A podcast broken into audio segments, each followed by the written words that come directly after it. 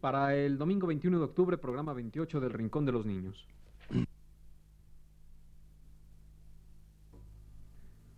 Radio Universidad presenta El Rincón de los Niños, un programa de Rocío Sanz.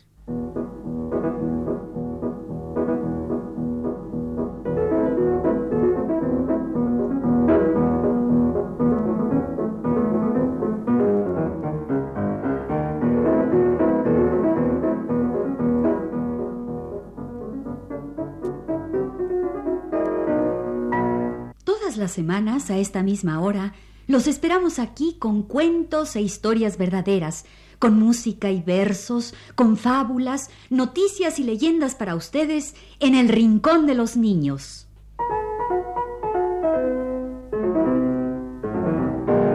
Adivinanzas, adivinanzas. Hoy empezaremos con adivinanzas.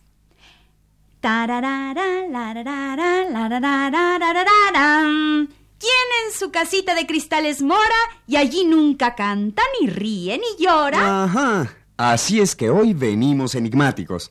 A ver, di otra vez tu adivinanza. ¿Quién en su casita de cristales mora y allí nunca canta, ni ríe, ni llora? Mm, mi pez de colores que siempre rodea su linda pecera y no se marea. ¡Bravo, bravo! A todos nos gustan las adivinanzas. Vamos a decir adivinanzas. A ver si nuestros oyentes saben las respuestas y las dicen con nosotros. Comienza tú. Ahí les va una adivinanza. ¿Quién se pasa el día entero escondida en su casita? ¿Quién se pasa el día entero escondida en su casita? ¿La tortuguita? ¿La tortuguita? Ahora yo, ahora yo. Mm, ¿Quién tiene agujas y el hilo del tiempo con dos manecillas y números cose? ¿Adivinaron? Yo sí, es el reloj. Ahora yo tengo una adivinanza. Adivinen quién hizo este programa. Ay, pues Rocío, ¿quién va a ser? Mm, no fue Rocío. ¿Cómo no va a ser Rocío, hombre? Ella hace estos programas para los niños. Pues no lo hizo ella sola. A ver, ¿quién hizo este programa? Pues lo hizo Josefina García de Sánchez Alvarado, amiga de este programa, la mamá de Román, nuestro amiguito. Pues muchas gracias a Josefina de Sánchez Alvarado y va a ver qué bonito nos va a salir su programa.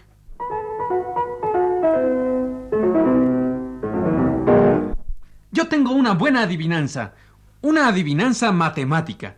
A ver, ¿cuál es la mitad de uno? Pues, ¿cuál es la mitad de uno? Pues la mitad de uno es un medio. Pues no, señorita. La mitad de uno es el ombligo. ¿Y cuánto es uno más uno? ¡Ay, qué fácil! Uno más uno, pues dos. Pues no. Un uno con otro uno sale un once. Ah, sí, qué chiste. Pero yo quiero oír otra vez la adivinanza del reloj. A mí me gustó esa y quiero aprendérmela. ¿Quién tiene agujas y el hilo del tiempo con dos manecillas y números cose? ¿Quién tiene agujas? El reloj. ¿Y el hilo del tiempo con dos manecillas y números cose? El reloj. El señor reloj cose que te cose, no tiene descanso y vuelve a empezar al llegar a doce. ¡A doce! Doce. ¿Te das cuenta? Ya pasó el 12 de octubre y en este rincón no lo celebramos. Es que, es que no cayó en domingo. Y si hoy, que es 21, le damos la vuelta... ¿Cómo? No entiendo. Mira, si volteamos 21 al revés, nos da 12. ¡Perfecto! Me encanta la idea. 21 al revés da 12. 12 de octubre. ¡Niños! Todos los niños de este rincón, escuchad. Yo vi tres barcos veleros navegando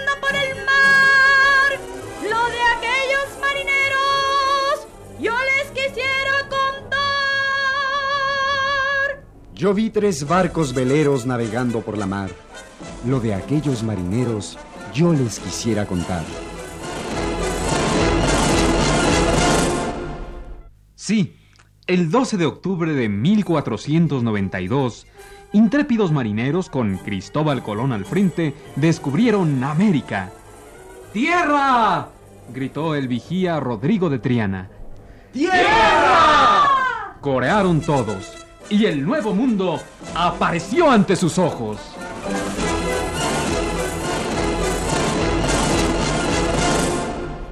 ¡Qué gran hazaña! ¿Se imaginan? Atravesaron todo el océano Atlántico en tres barcos de vela. ¿Quién no se acuerda de las tres famosas carabelas? La Pinta, la Niña y la Santa María. Realmente deben haber sido hombres muy atrevidos y soñadores. Yo no sé los demás, pero Cristóbal Colón sí que lo era. ¿Cómo no iba a hacerlo? Si nació en Italia, la patria de Marco Polo, aquel gran viajero del siglo XIII que fue hasta la China. Hay que ver lo que los europeos creían en aquellas épocas. Creían en regiones fabulosas. Se imaginaban palacios hechos de piedras preciosas, lugares donde había montañas de sal, praderas pobladas por bueyes tan grandes como elefantes. Se imaginaban regiones habitadas por hombres con cara de perro. Creían en la existencia de enormes serpientes marinas. Y creían que habían islas que navegaban por el mar. Y soñaban con la fuente de la eterna juventud y con bosques surcados por ríos de oro. ¿Y eso fue lo que impulsó a Colón a emprender su viaje? Bueno, no. Te voy a contar cómo estuvo la cosa. A los europeos les gustaba muchísimo la comida con mucho condimento, con muchas especias. Y en su tierra había pocas especias. Las especias son el clavo, la canela, la pimienta, etc. Como en su tierra no había, los europeos tenían que ir a buscarlas muy lejos, hasta la India. Yo sé cómo. Los portugueses ya conocían la ruta. Tenían que darle la vuelta a toda África. Luego cruzar todo el océano Índico para llegar a la India, de donde venían las especias. Uy, tardaban muchísimo en ir y volver. ¿Y Cristóbal Colón qué tiene que ver con todo eso? Pues que él sabía que la tierra era redonda y pensaba que el camino hacia la India sería más corto navegando hacia el occidente, no hacia el oriente como hacían los portugueses. Pero buen trabajo le costó conseguir que alguien lo creyera. Nadie le hacía caso a Colón. Anduvo de corte en corte visitando a los reyes, les enseñaba sus mapas y nadie, nadie le creía. Decían que estaba loco. Y Colón con su sueño, con su proyecto, visitando a los reyes.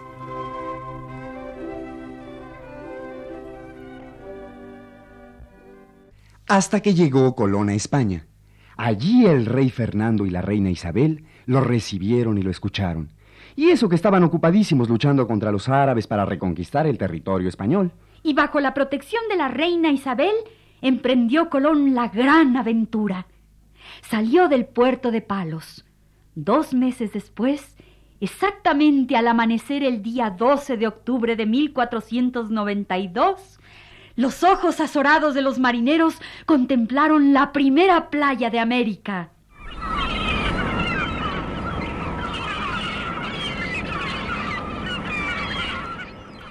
Ah, qué historia tan emocionante. Y el 12 de octubre celebramos el Día de la Raza. El Día de la Raza. Pero no olvides, y que lo sepan bien nuestros amiguitos, no hay diferentes razas en el mundo. Todos los hombres somos iguales. Todos los niños son iguales y lindos, aunque algunos tengan un color oscuro.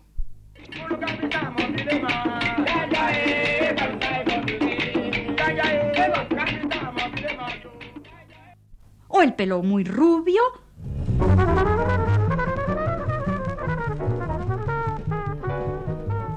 O el cabello muy liso y los ojos oblicuos.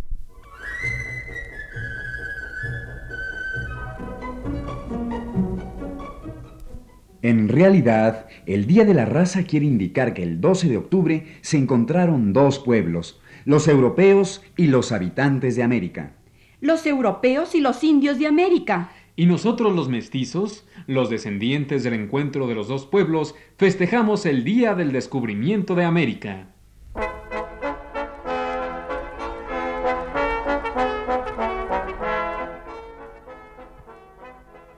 A ver, ¿qué quiere decir la palabra mestizo? Mestizo es el hijo de India y español o de indio y española. ¿Y aquí en México, quién sería el primer mestizo? ¿Sería el hijo de Cortés y la Malinche? Mm, Bueno, pues, pues, pues sí, porque ese hijo fue el primero que supo bien que sus padres eran de dos pueblos diferentes, que no tenían las mismas costumbres ni hablaban el mismo lenguaje. Mm, pero esperen un momento. Acabo de recordar que antes de que Cortés llegara, ya había aquí unos españoles, náufragos de una expedición, que vivían entre los indios. Y uno de esos españoles tenía su esposa india. Y tenían unos hijos muy bonitos. Oye, yo eso no lo sabía. Esos niños tan bonitos serían entonces los primeros mestizos, los primeros hijos de dos grandes pueblos. Sí, es una historia muy extraña, muy interesante. Vamos a contarla, que este rincón es para que los niños escuchen lindas historias.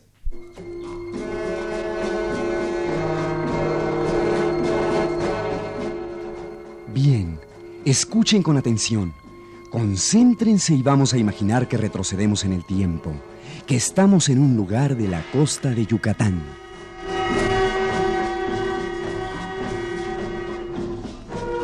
Ahora oigamos la voz de un anciano soldado llamado Bernal Díaz del Castillo.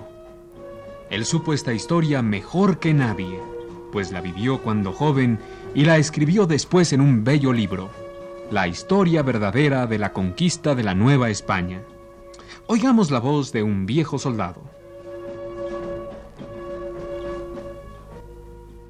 Yo vine navegando en la primera expedición, cuando se descubrió Yucatán. Habíamos navegado muchos días. Teníamos necesidad de agua y andábamos buscando un río o un pozo. Así llegamos a un pueblo al que pusimos por nombre Lázaro, pero que en la lengua de los indios se llama Campeche.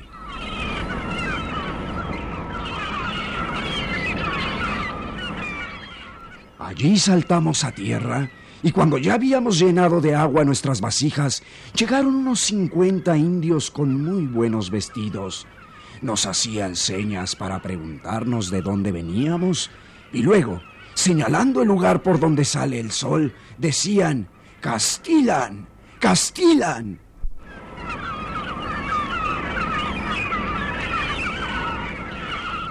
Los españoles no atinaban qué querían decir aquellos caciques. Castilan, castilan, y señalaban el lugar por donde sale el sol. Luego se volvieron a embarcar y navegaron por seis días y seis noches. Y otra vez necesitaron agua y se bajaron de sus barcos en un lugar llamado Potonchán o Champotón. Y llegaron hasta unos pozos. Allí los atacaron los indios bravos que no querían extraños en su tierra. Pero antes de darles pelea, se habían acercado a los españoles, dizque en son de paz. Y también les preguntaban a señas que de dónde venían, que si de dónde sale el sol. Y nos pusimos a pensar qué podía ser aquello de querer saber de dónde veníamos.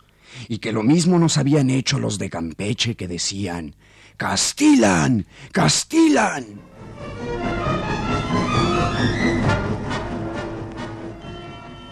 Esto fue en 1517.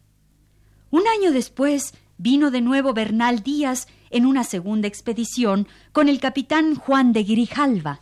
Y vino por vez tercera en 1519 al mando de Hernán Cortés. Así nos cuenta Bernal Díaz de la tercera expedición.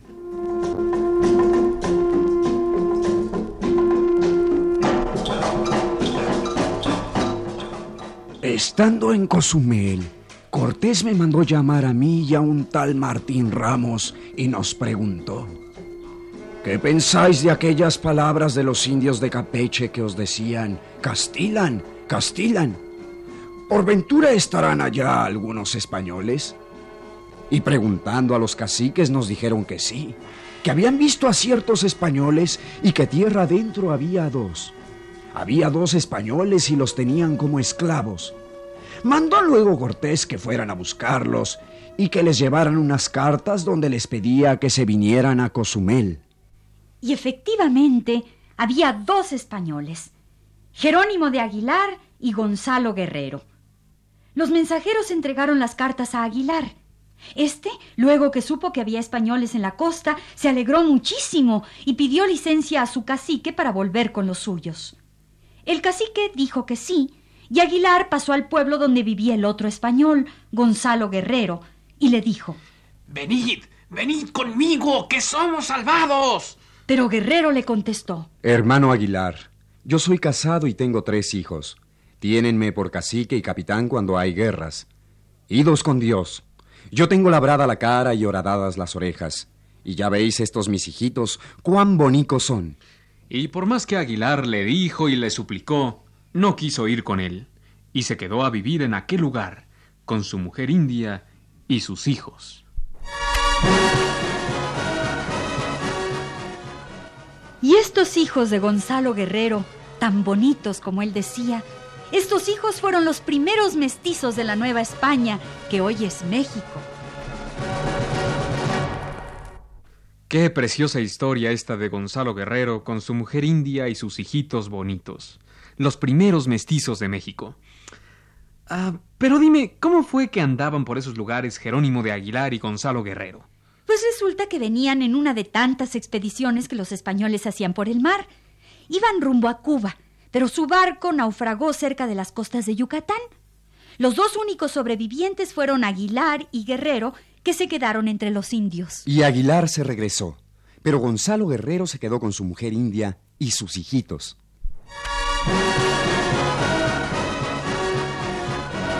¡Ay, qué bonita historia! Gracias a Josefina García de Sánchez Alvarado, historiadora, amiga de nuestro programa, que hoy colaboró con nosotros.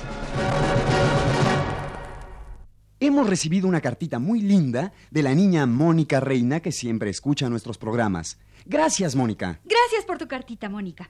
Un saludo para tu hermanito. Próximamente vamos a ponerte el cuento de Pedro y el lobo que nos pediste. Y recordamos a todos los niños que escuchan este rincón que pueden escribirnos. Manden sus cartitas a El Rincón de los Niños, Radio Universidad, México 20, Distrito Federal. Repetimos la dirección. El Rincón de los Niños, Radio Universidad, México 20, Distrito Federal.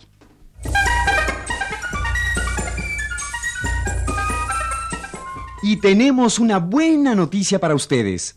A partir del próximo mes de noviembre, nuestro programa pasará también los sábados. Desde noviembre el Rincón de los Niños pasará también los sábados a las cinco y media de la tarde. Recuerden, desde noviembre estaremos con ustedes sábados y domingos. Programas distintos. Sábados a las cinco y media, domingos a las once.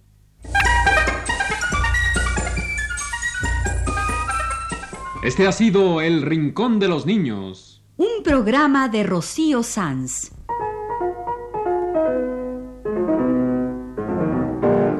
Asistente de producción, Leonardo Velázquez.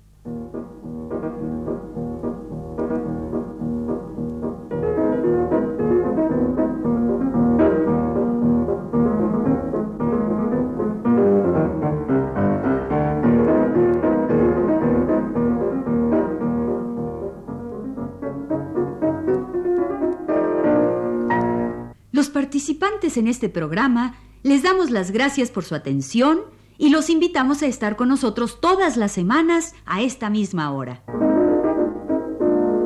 Estuvo con ustedes en los controles técnicos Alfonso Moreno y las voces de Germán Palomares Oviedo, Ana Ofelia Murguía y Jorge Humberto Robles.